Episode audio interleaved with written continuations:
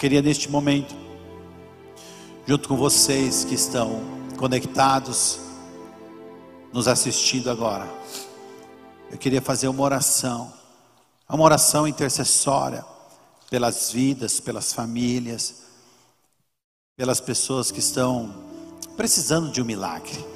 Tantas pessoas que estão necessitadas, precisando neste momento da nossa intercessão.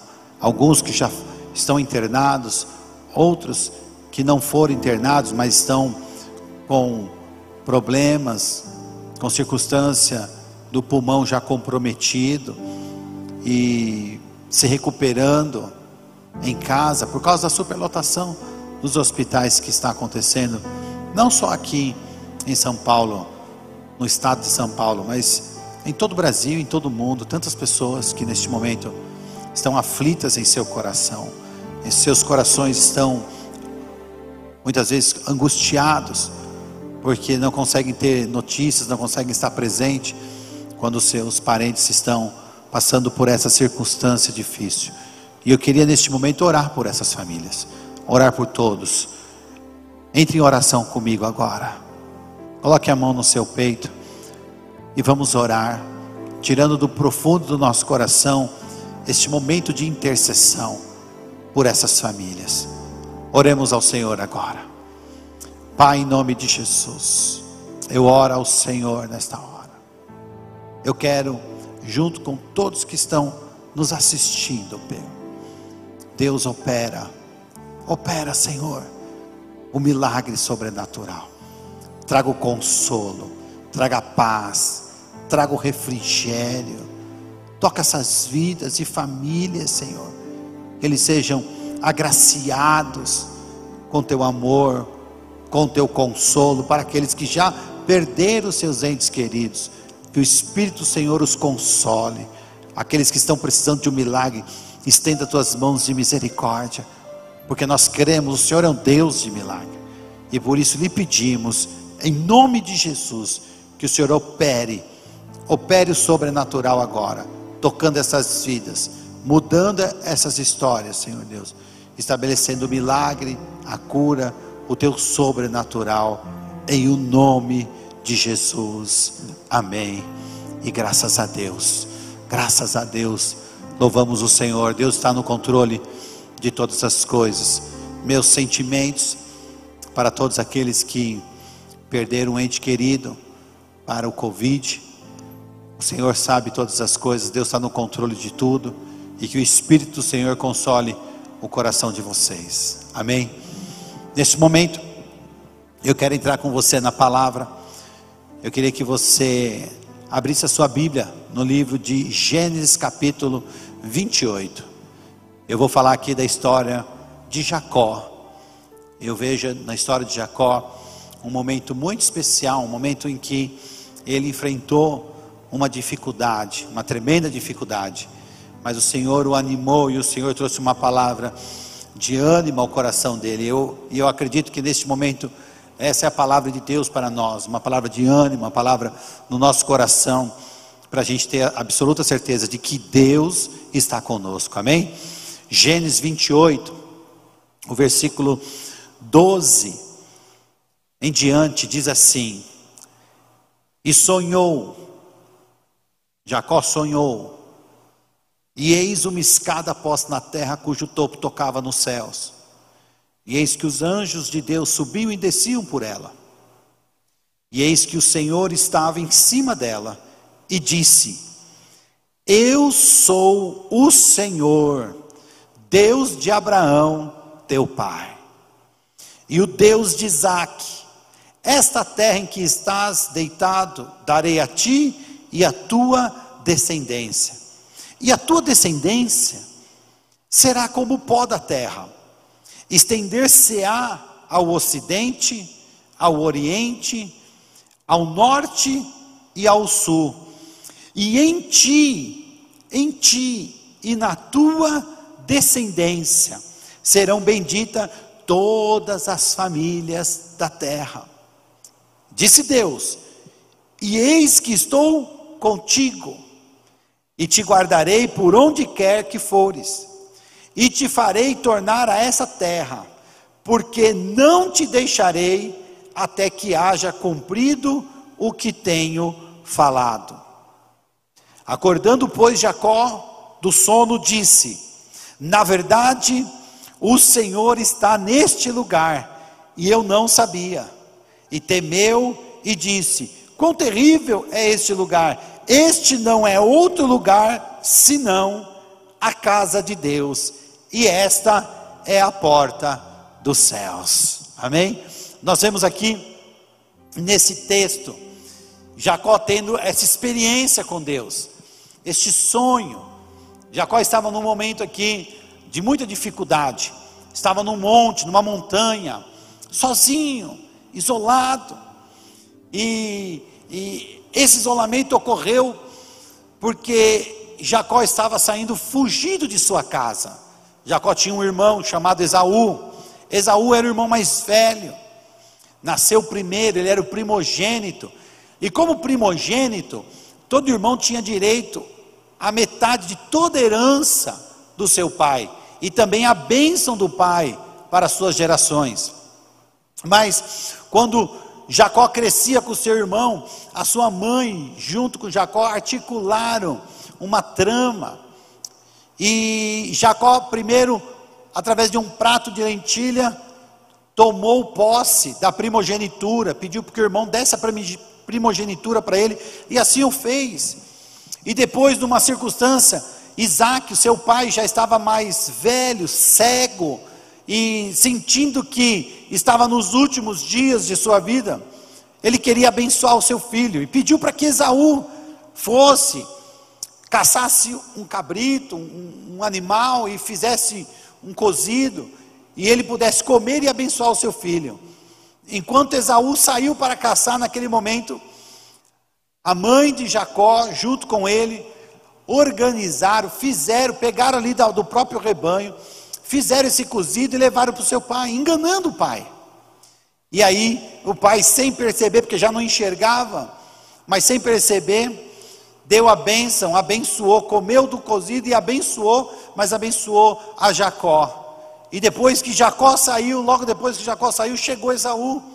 E o pai disse: Mas eu abençoei, não era você.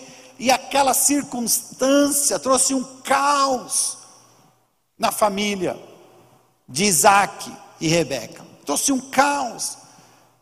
E aí Esaú, muito furioso com Jacó, seu irmão, ele começou a dizer que quando seu pai morresse, ele ia matar o irmão. A mãe, com medo de que isso acontecesse, pediu para que Jacó fosse, saísse lá, fosse a terra de Arã, da onde Abraão era, encontrasse um parente, fosse até um tio chamado Labão, e ali, naquele povoado, tomasse uma esposa da, da, da sua parentela, para que ele pudesse se casar.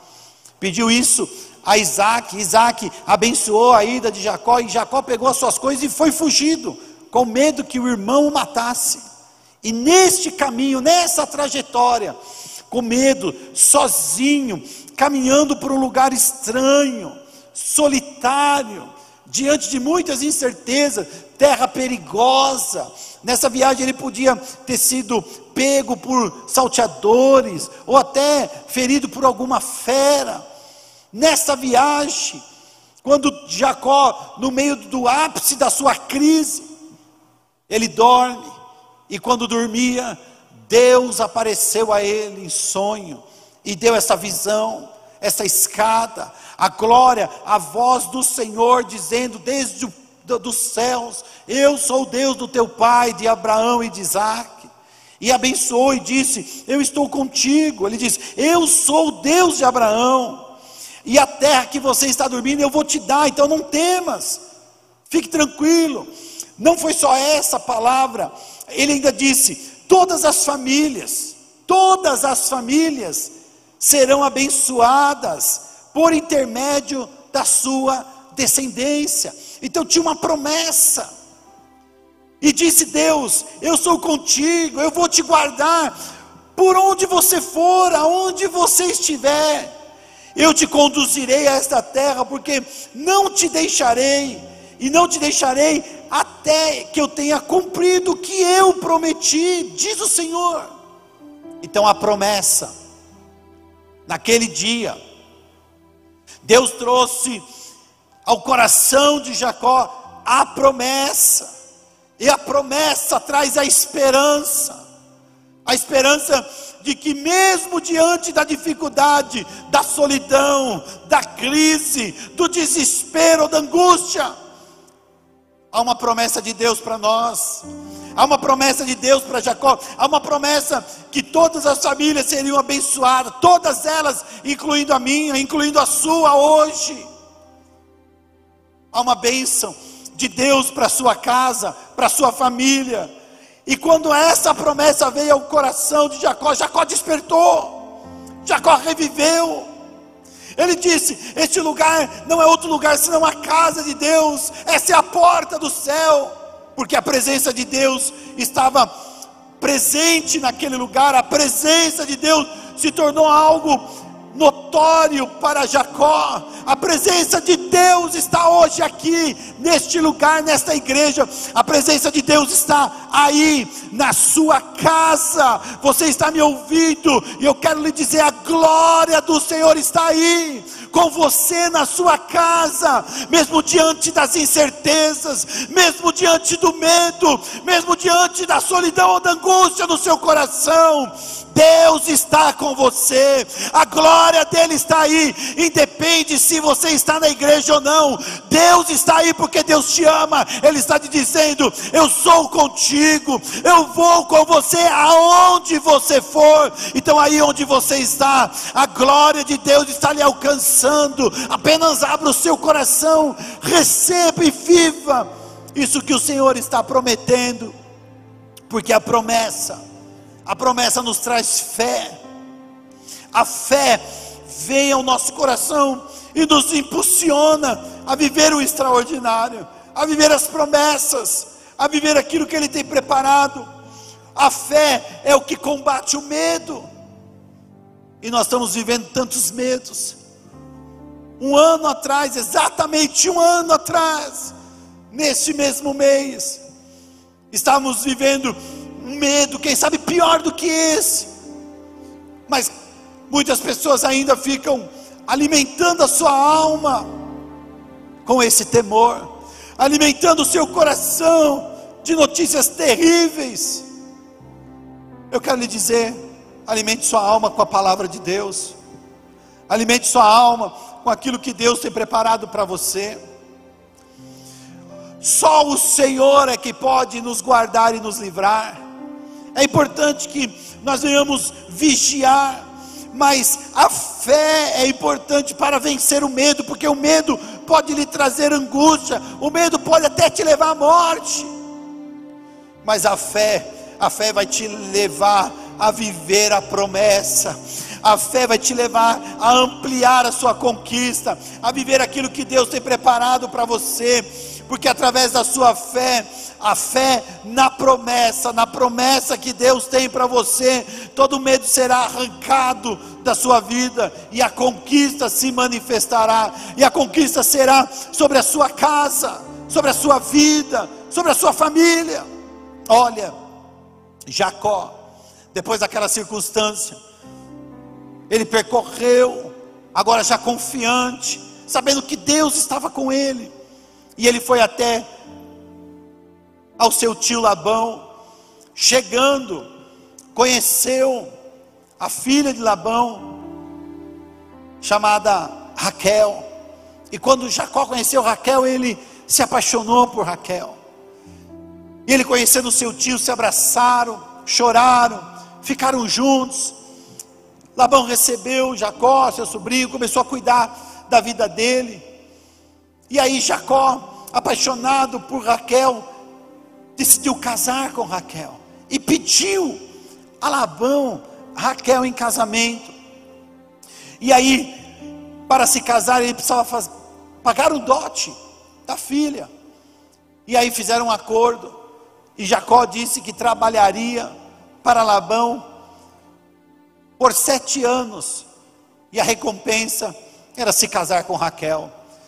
Jacó trabalhou por sete anos para se casar com Raquel. Sete anos, diz a Bíblia, que foi como o tempo passou voando, porque o amor de Jacó por Raquel era grande. E quando terminou esse tempo, ele pediu e disse: Olha, o tempo acabou, meu tio, precisamos fazer o casamento. E fizeram, celebraram. Diz a Bíblia que eles fizeram um banquete. E neste banquete, depois, ao final do banquete, no final do dia, pela tarde, Jacó foi para o seu aposento, foi para o momento da lua de mel. E aí, Labão, seu tio, preparou uma, uma armadilha e não deu Raquel para Jacó, mas deu a sua filha mais velha, chamada Lia. E Jacó, e foi entregue Lia, e Jacó se deitou com ela. Acredito que Jacó poderia até estar embriagado por causa daquela festa, de toda aquela celebração. Não notou, não percebeu que era Lia. Só veio dar conta de que não era Raquel que estava com ele, mas era a sua irmã mais velha Lia. Ele só veio dar conta no dia seguinte, ao amanhecer do outro dia. E aí percebeu que tinha sido enganado. Ou seja, aí ele foi falar com seu tio e disse: Isso não é justo. Eu trabalhei por Raquel, o senhor me prometeu Raquel. Mas o tio disse: No nosso costume, não se pode casar mais nova antes da mais velha. E aí Jacó começou a negociar novamente com seu tio. E aí fecharam um acordo. E Jacó agora iria trabalhar por mais sete anos para poder se casar com Raquel. Na verdade, cumprindo-se as semanas de, de, do tempo da cerimônia com Lia, logo depois ele se casou com Raquel, mas tinha que pagar a dívida, a dívida de sete anos de trabalho, pagando essa dívida para poder estar com Raquel, ou seja, a distração, o momento que ele se distraiu, aumentou o tempo, a distração pode muitas vezes roubar a promessa de nós, ou aumentar o tempo de receber a nossa promessa. Por isso, Jesus diz em Mateus 26, 41, ele diz: vigiai e orai, para que não entreis em tentação. Na verdade, o espírito está pronto, mas a carne é fraca. Vigiai e orai. Nós estamos num período em que nós precisamos vigiar, nós precisamos tomar muito cuidado, porque é o ano passado, neste mesmo período, Escute, escute, igreja. O ano passado, nesse mesmo período, muitas pessoas se isolaram, se distanciaram do lugar chamado igreja, mas era só do templo, da comunhão coletiva, e agora tiveram que viver um tempo em sua casa, na comunhão familiar, no, no, no, no seio daquilo que Deus criou, porque Deus criou no princípio a família. Mas muitas famílias se perderam, pessoas se perderam em muitas igrejas, e não foi diferente conosco. Nós vimos, nós vimos aqui sim, famílias que se perderam, que no distanciamento não vigiaram antes se embriagaram nos deleites deste mundo, se embriagaram com as propostas malignas e mundanas, e por isso estão conhecendo a ruína, a ruína espiritual, o distanciamento, pessoas que estão até voltando aos seus vícios, se distanciando de Deus, se distanciando do Senhor que Ele criou e que te ama, mas porque não vigiaram, se distraíram, e a distração está roubando o tempo da promessa, está adiando a promessa que Deus preparou para você. Escute, igreja. Deus é com você, mas nós precisamos vigiar, e nós precisamos orar, nós precisamos pôr os nossos joelhos no chão e buscar a presença do Senhor.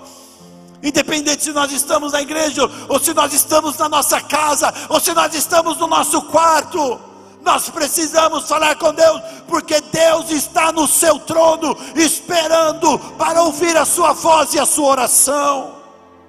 Você está me ouvindo?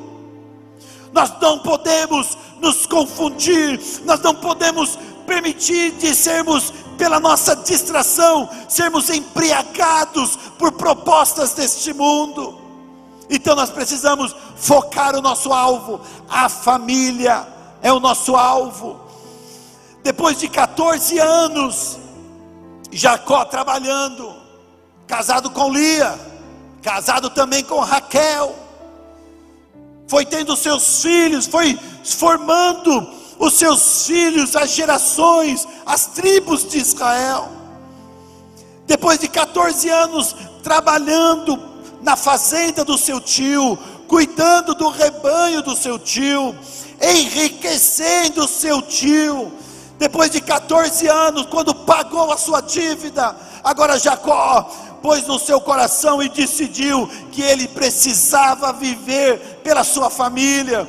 Ele tinha filhos, ele ainda não possuía riqueza, ele tinha filhos, tinha uma filha, ele tinha servos, ele tinha servas. E aí lá no versículo, no capítulo 30 do livro de Gênesis, no versículo 30, ele disse: "Quanto trabalharei em favor da minha própria família?" Nós precisamos trabalhar pela nossa família. Você, você, homem de Deus, sacerdote deste lar, quem sabe você, mulher de Deus, que está tendo um relacionamento e seu marido ainda não está aqui, mas você é uma coluna na sua casa, escute, nós precisamos trabalhar pela nossa família, porque a família é o alvo de Deus.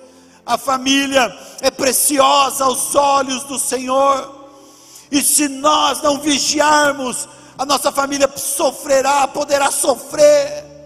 Por isso nós precisamos cuidar da nossa família. A família é um, um, bem muito precioso para o Senhor. E quando nós entendemos isso, nós lutamos por ela. A nossa vida se transforma e algo extraordinário começa a acontecer quando nós tomamos consciência disso porque Deus ama a família. Deus ama a sua família e Ele determinou a bênção sobre a sua casa. Em Gênesis, capítulo de número 3, disse Deus: por intermédio de ti, ó Abraão, todas as famílias da terra serão benditas. Então tem uma bênção sobre a sua casa, tem uma bênção para a sua família nós não podemos ficar vigilantes. Incrível, incrível, queridos. Quando Jacó decidiu trabalhar pela sua vida, pela sua família, quando Jacó decidiu agora viver pela sua casa, para poder viver o extraordinário, Deus abençoou Jacó de uma forma extraordinária. Extraordinária foi a bênção que Deus liberou sobre a vida de Jacó, porque ele tornou, ele tomou um posicionamento de viver pela sua família, de viver pela sua casa. Ele se importou com a sua esposa, com seus filhos, com o futuro deles. Deus naquele momento deu sabedoria a Jacó. E aí Jacó pensou em uma estratégia incrível. Eu quero lhe dizer, Deus vai te dar estratégias incríveis neste tempo. Escute, escute. Quem sabe você está nesse momento aflito no seu coração, pensando: eu perdi meu emprego, eu estou sem trabalho, meu esposo também está sem trabalho. Ou quem sabe você está aflito e assustado, pensando: o que vai ser dos meus negócios, o que será da minha empresa, o que será do meu emprego, será que eu vou perder as minhas coisas? Escute, querido, Deus só precisa encontrar em você um coração de fé, porque Ele vai dar estratégia.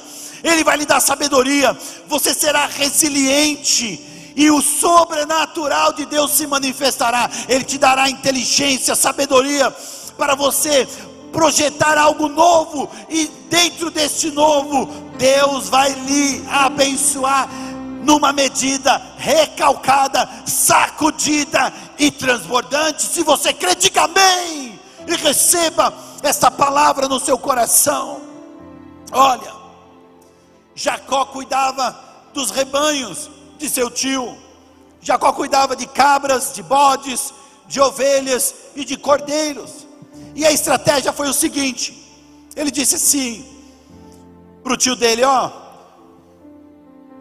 todas as cabras, bodes, ovelhas e cordeiros, sejam eles pintados, ou os pretos, ou os malhados, salpicados, manchados, serão o meu salário.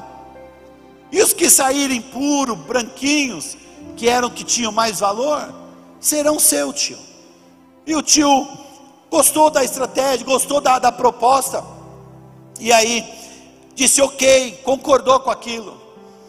Mas aí o tio fez o seguinte: primeiro ele passou em todo o rebanho, ele pegou toda a cabra, todo o bode, toda a ovelha e todo o cordeiro que era pintado, listrado, malhado, salpicado ou manchado, e retirou do rebanho, deu para os seus outros filhos, deixou Jacó só com as branquinhas. O que era agora difícil de imaginar, como só branquinhos cruzando iriam nascer diferentes. Como iriam nascer os manchados? Como iriam nascer os malhados? Como iriam nascer os salpicados? Como? Aí Deus deu uma estratégia para Jacó. Jacó pegou de varas, varas de amêndoa, varas de árvores e descascou essas varas, deixando aparecer as partes brancas dessas varas foi parte descascando, parte não, foi deixando as varas todas listradas, manchadas. E quando o rebanho vinha no lugar de beber água, no bebedouro, ali na fonte da água, para dar de beber todo aquele rebanho, e era naquele momento em que os rebanhos procriavam, e quando aqueles rebanhos iriam procriar ali diante da água, um milagre extraordinário começou a acontecer. Quando os mais fortes montavam em cima dos outros animais para cruzarem. Jacó colocava as varas, e aqueles animais cruzavam ali naquele pequeno intervalo de tempo de descanso, de alimentar o rebanho. E os rebanhos começaram a dar cria, e começou a nascer pintados, começou a nascer os manchados, começou a nascer os salpicados, os malhados, e Jacó foi separando. E aí Jacó foi introduzindo essa estratégia toda vez em que eles, iriam, eles iam até aquele local, o local onde eles passavam ali a, uma boa parte do tempo, quando se matavam a sua sede, quando saciavam a sua sede. Naquele momento Jacó colocava as suas varas e Deus abençoava Jacó. Deus estava abençoando. Querido, escute bem. Quando o mundo desatem nos armar armadilhas, não são poucas. Quando o mundo decide, parece que se opor a nós, parece que não é, é incansável. Labão, por ver Deus abençoando Jacó, Labão mudou, diz a Bíblia, que Labão mudou dez vezes a maneira que Jacó seria abençoado. Quando ele começou a ver que nascia dessa forma, ele mudou. Mas cada vez que Labão mudava, o Senhor mesmo assim ainda o abençoava. Era assim: quanto mais perseguia, mais o Senhor abençoava. Eu quero lhe dizer quanto mais na sua mente pode fluir pensamentos de derrota, de destruição, trazidos do inferno como dardos inflamados, eu quero lhe dizer: Deus vai lhe abençoar de uma forma extraordinária, e você verá as mãos do Eterno te guardando e te protegendo. Se você recebe, faça algo na presença do Senhor, glorifique o nome dEle, diga amém. Eu recebo, aleluia saciando a sede do rebanho nas águas, águas que nos traz e nos remete à presença do Espírito de Deus. Disse Jesus: aquele que crê em mim, quem crê em mim, do seu ventre fluirão rios de águas vivas. As águas é o poder do Espírito do Senhor em você por meio da fé, por meio da fé, o sobrenatural manifestará na sua vida. Por isso nós precisamos buscar o Senhor, buscar o milagre do Senhor no lugar secreto, no lugar da comunhão, dobrando nossos joelhos, crendo na Sua palavra, alimentando a nossa alma com o alimento do céu, saciando a nossa sede e a nossa fome com as escrituras sagradas, mas principalmente com as promessas do Senhor para a sua vida. Essas promessas te levarão a viver o extraordinário. A promessa de Deus te levará a viver o milagre que o Senhor está preparando para você. Aleluia. Aleluia. Aproximadamente sete anos trabalhou Jacó. Depois de ter feito esse acordo de receber o seu salário. Sete anos. E em sete anos, Jacó foi tremendamente, tremendamente abençoado. Ah, querido, olha, o versículo 43 do capítulo 30 do livro de Gênesis diz assim: Jacó tornou-se extremamente rico e chegou a possuir enormes, não são poucos, enormes rebanhos de ovelhas, de cabras, e a ser proprietário de muitos servos e servas, camelos e jumentos. Olha isso! 14 anos ele trabalhou como, como escravo, só sobrevivendo, por amor ao coração de Raquel. Mas quando ele, Jacó, tomou o posicionamento de agora preciso lutar pela minha família, porque a família é a bênção de Deus. E quando Jacó colocou o seu coração em Deus, lembra-se, como eu comecei essa mensagem hoje. Quando Jacó estava no ápice da sua crise, sozinho, sozinho, no deserto, aflito, temendo a morte, Deus visitou Jacó e disse: Jacó, eu sou o teu Deus não temas, eu estou contigo, Jacó. Por onde você for, Deus está dizendo para você hoje: escute, olhe para mim, olhe para mim, fixe seus olhos em mim. Deus está dizendo para você hoje: eu sou contigo. Você, não temas a morte. Apenas confie em mim.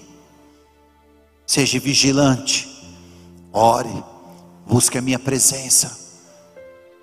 Não temas. Não se preocupe com o que está acontecendo ou com o que está se perdendo. Deus está com você.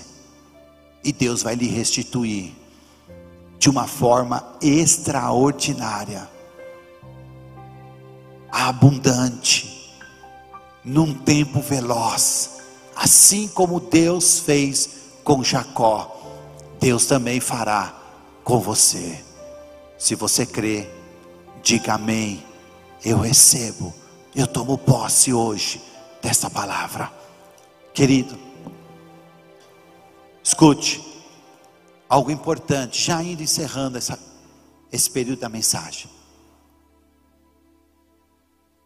Algo importante foi quando Jacó saiu nessa jornada, mesmo no meio daquela crise e do medo da morte, na solidão e na aventura de algo que não sabia o que tinha pela frente, não sabia o que esperava, não sabia do seu futuro. Quando ele foi, o seu pai o abençoou. Capítulo 28 versículo 3 do livro de Gênesis. O seu pai o abençoou. Sua mãe disse: Olha, nosso filho está indo, ele vai para a terra de Arã. E aí, Isaac abençoou o seu filho, e a benção foi que o El Shaddai, o Deus Todo-Poderoso, te abençoe, que Ele te faça frutificar e multiplicar, a fim de que te tornes uma multidão de povos. Escute, nós vemos nesse momento a bênção sacerdotal. Como é importante a bênção sacerdotal, para que o sobrenatural de Deus se estabeleça. E eu quero, neste momento, como seu pastor, se você está assistindo esse vídeo agora, e você faz parte deste rebanho, você faz parte desta igreja, você faz parte integrante dessa igreja, eu quero que você estenda suas mãos agora, porque, como seu pastor e sacerdote sobre a sua vida, eu quero lhe abençoar, e quero dizer neste momento, que o Eu Shaddai, o Deus Todo-Poderoso, te abençoe, te multiplique e te frutifique de uma forma extraordinária, e o milagre do Senhor vai se estabelecer na sua vida